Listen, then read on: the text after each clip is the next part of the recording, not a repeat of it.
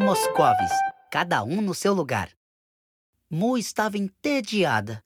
Nada que Moscovis pensava em fazer para brincarem parecia divertido.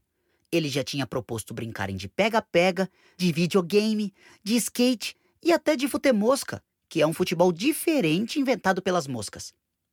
Moscovis, sabe o que é? Eu acho que eu cansei de ser vaca. Todo dia acontece a mesma coisa. Minha vida é muito igual. Eu queria ser diferente.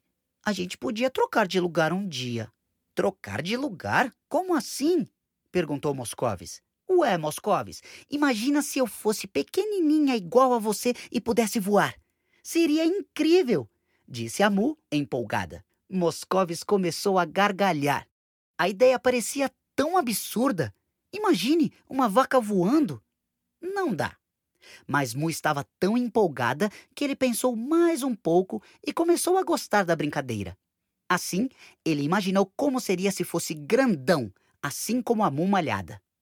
Eu certamente teria menos medo das coisas. Afinal, quem é grandão não tem medo de nada, concluiu a mosquinha. E eu poderia voar por aí, conhecer os lugares de um jeito bem diferente. Ai, que sonho! disse a vaquinha empolgada. Por falar em sonho, os dois imaginaram tanto, mais tanto, que acabaram cochilando no sofá. E no mundo dos sonhos, você sabe, tudo pode acontecer. Os dois começaram a sonhar com algo muito curioso.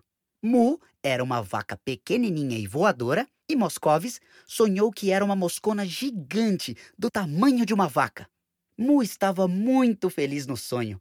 Ela podia sobrevoar o clubinho, as casas e subir até as nuvens batendo suas asas. Que divertido! Que sensação maravilhosa! Dava para sentir o vento batendo em seu rosto e era uma delícia. Com certeza Moscovis era muito mais feliz por poder voar na vida real. Ela pensou até em fazer umas piruetas no ar, como se fosse uma bailarina. Respirou fundo, se preparou e. Uou! Uou! Uou! Mu girou, girou e girou pelo céu de uma maneira muito louca e ao mesmo tempo muito divertida. Foi quando uma sombra apareceu cobrindo nossa amiga Vaquinha ela olhou para cima e viu algo assustador. Era um pássaro enorme vindo em sua direção. Ele tinha um bico muito grande. Que medo! Mumalhada começou a bater suas asas rapidamente para tentar fugir do pássaro. Mas ele era muito rápido. Mu nunca havia sentido tanto medo assim. Enquanto isso, o Moscov sonhava que era grandão e podia andar por aí, sem medo de ser atacado por algum bicho maior. Que sensação boa! Ele nunca tinha se sentido tão corajoso. No sonho, Moscovis andava em um parque e finalmente podia jogar bola sem medo de ser esmagado por ela. Suas pernas conseguiam chutar a bola com bastante força.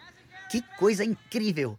Ele também podia comer uma uva em uma bocada só. Mais que isso, ele podia comer muitas uvas de uma vez só. Que delícia! Sua boca estava maior e cabia mais frutas. Ele nunca tinha sentido tanto sabor de uma só vez. Moscovis fez uma coisa que ele adorava. Escorregou no escorregador do parque.